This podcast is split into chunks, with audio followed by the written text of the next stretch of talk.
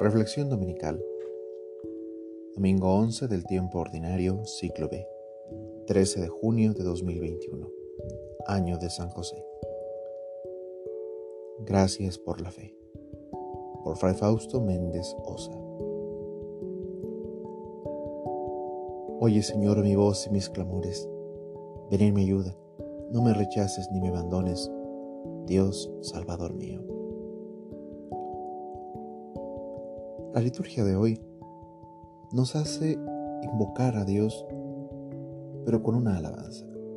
Invocarlo como esa elevación del alma a Dios, una oración que le agradece por la fe, porque reconoce todo lo bueno que Él ha sido con nosotros.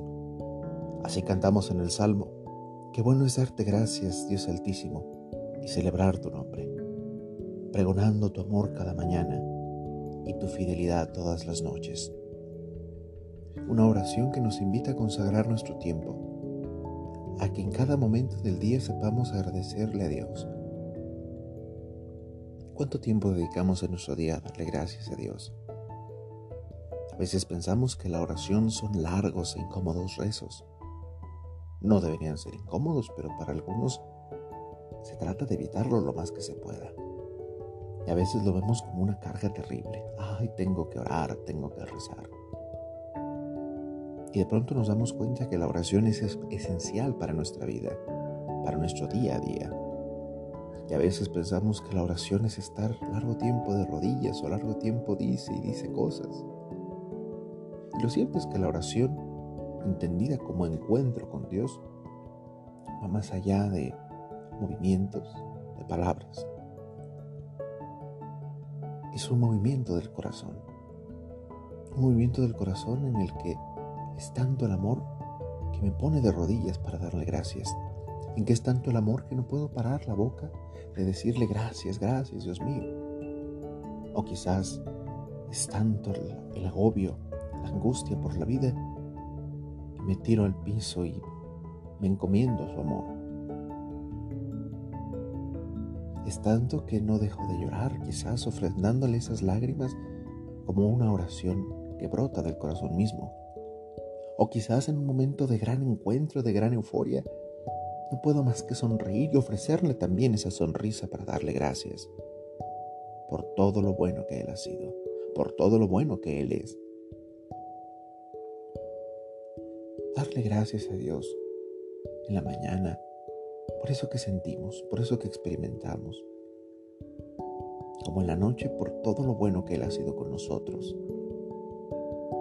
A veces basta un momento para cambiar nuestra vida. A veces incluso nosotros tenemos esa conciencia de que puede ser el último día. Esas frases de si Dios nos da licencia, si Dios quiere, son una conciencia de esa fe que dice, mi vida está en sus manos. Yo tengo planes, pero a final de cuentas Él es quien tiene el control de nuestra vida. Y de eso da testimonio el profeta Ezequiel hoy en la primera lectura. Una lectura que está en una clave alegórica, es decir, que debe ser interpretada. Interpretada y que al tiempo en que se escribe el texto y el contenido mismo del texto, tiene un mensaje que es claro para los destinatarios, aunque quizás para nosotros en nuestra actualidad no sea del todo eh, tan claro. Yo tomaré un renuevo de la copa de un gran cedro, de su más alta rama cortaré un retoño, lo plantaré en la cima de un monte excelso y sublime, lo plantaré en la montaña más alta de Israel. Echará ramas, dará fruto, y se convertirá en un cedro magnífico y en él anidarán toda clase de pájaros y descansarán al abrigo de sus ramas. ¿Qué quiere decir esto?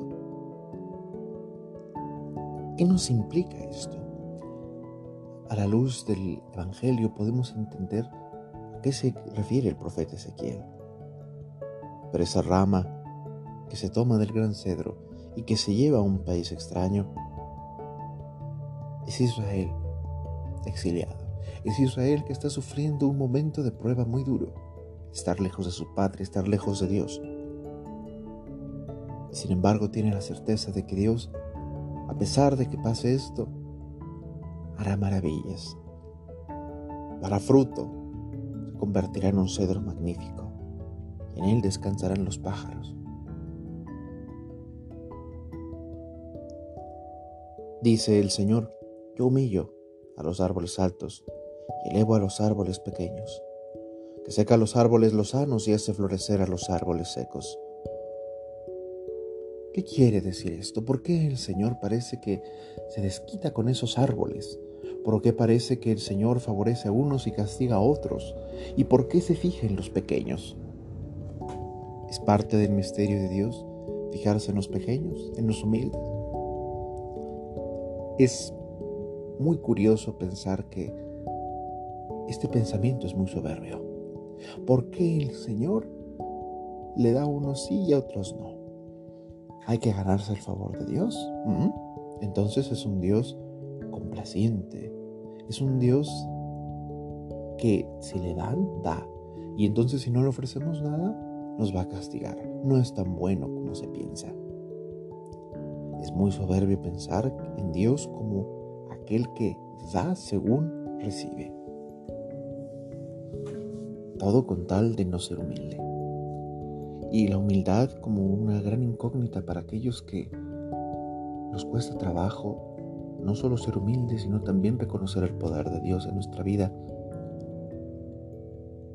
Es un misterio y una incógnita porque implica tener esa fe por la que hoy damos gracias, reconocer esa fe en nuestra vida como un ceder totalmente el control de la vida a Dios. Cosa que de pronto parece imposible, pero que tiene mucho que ver con esa fe que predicamos día con día, con esas gracias que damos porque Él está con nosotros en cada momento. Por eso seguirá diciendo el Salmo, los justos crecerán como las palmas, como los cedros altos de los montes, plantados en la casa del Señor porque es muy difícil estar con Dios cuando nosotros anteponemos nuestras necesidades, nuestros caprichos personales, nuestros deseos y planes antes que consultárselo a Él. Porque para eso también es la oración. Señor, tengo este proyecto, ¿qué te parece? Andamos quizás consultando noticias, reportes bancarios, económicos, no sé, muchas cosas. Y se nos olvida preguntarle a Dios, Dios, ayúdame, ilumíname. ¿Qué hago en esta situación de mi vida? Y preferimos muchas veces a, ahí se va o puedes saber qué pasa. Que eso no es confiar en Dios, sino ser un tanto irresponsable. Confiar en Dios es, Señor, pienso esto, ilumíname. A veces queremos nos llegue un mensaje de texto o quizás este, una carta o abrir la Biblia y de inmediato obtener la respuesta o que el Padre me diga qué hacer o, o que las personas a mi alrededor me digan qué hacer. Cuando la decisión totalmente corresponde a nosotros. Ser humilde es reconocer, no tengo todas las respuestas, pero Dios me puede iluminar para poder elegir lo que es mejor. E inclusive también tomar los riesgos de cualquiera de las dos decisiones porque sé que con su ayuda podré estar muy consciente de que Dios guía esta decisión, de que Dios nos ayuda a esta decisión y que lo que se hace es por voluntad de Dios. Los reyes confiaban mucho en Dios, en sus profetas, pero no porque ellos les dijeran qué hacer, sino porque les recordaban, les traían a la mente la voluntad de Dios. Voluntad de Dios no es que suframos, la voluntad de Dios no se trata de dejar todo en sus manos pensando que no somos responsables de nuestras acciones. Se trata de vivir siempre caminando bajo su luz, estar bajo su encuentro y que ante las adversidades y obstáculos de la vida sepamos ver con sabiduría lo que Él nos inspira, nos ayuda para caminar y ver. Pidamos pues al Espíritu Santo en este domingo que nos ayude a darle gracias a Dios por lo que tenemos, por lo que no tenemos, pero incluso también por lo que ya tenemos gracias a Dios. Porque a pesar de los sufrimientos, porque a pesar de las circunstancias, tenemos confianza porque sabemos que caminamos con el Señor. Aunque parece que estamos desterrados de su presencia, como dice San Pablo, caminamos guiados por la fe, aunque no veamos todavía. Y llenos de confianza, queremos estar en su encuentro. Llenos de confianza procuramos agradarle, tanto en su presencia como quizás fuera de su presencia. Hablar de, de este fuera es, por ejemplo, cuando Israel está exiliado, no hay un lugar donde darle gracias a Dios, no hay un lugar donde ofrecerle sacrificios. Un poco en nuestra actualidad tiene también que ver tanto dentro como fuera del templo, porque Dios está en nosotros, Dios está con nosotros. Entonces no se trata de dejarnos de Él. Inclusive cuando quizás por alguna razón nos hemos alejado de Dios, hay algo en nuestro corazón que siempre nos impulsa a hacer el bien y a procurar estar cerca de Él, de volver a Él. Ese es el amor que en nosotros opera, ese es el amor que en nosotros nos llama.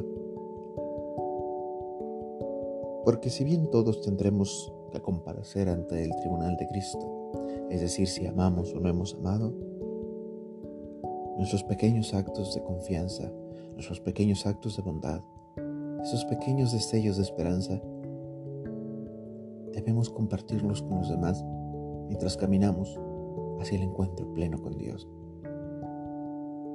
No cesemos de orar, no nos cansemos de esta fe que nos invita a encontrarnos con Dios todos los días. Algunos pueden ir a misa todos los días, algunos todavía siguen viendo la transmisión de la Santa Misa.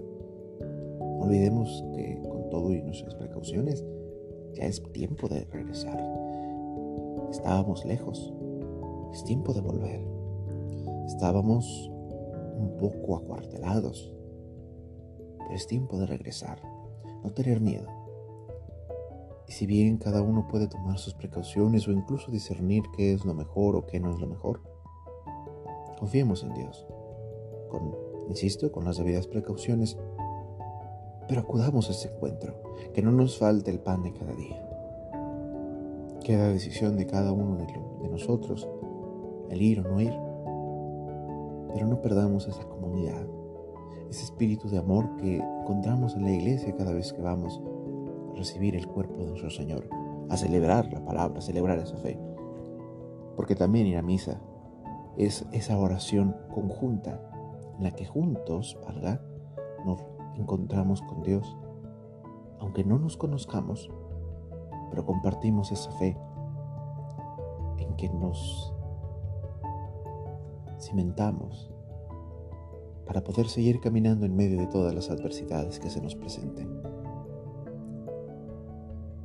No cesemos, pues, de confiar en Dios.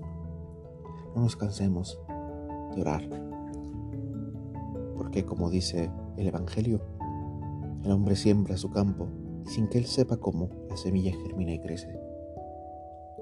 Confiemos en que estas situaciones que nos están pasando tienen un propósito divino, un propósito de amor. Confiemos en ese amor que nos salva, en ese amor que nos nutre y démosle gracias a Dios para que con esas pequeñas cositas sepamos darle gracias y elevar nuestro corazón a Él diciendo qué bueno es darte gracias Señor. Por eso Señor Dios, fortaleza de los que en ti esperan, Acude bondadoso a nuestro llamado, puesto que sin ti nada puede nuestra humana debilidad. Danos siempre la ayuda de tu gracia, para que en cumplimiento de tu voluntad te agrademos siempre con nuestros deseos y acciones. Por nuestro Señor Jesucristo, tu Hijo, que contigo vive y reina en la unidad del Espíritu Santo y es Dios por los siglos de los siglos. Amén. Dios contigo, conmigo, con nosotros. Feliz domingo.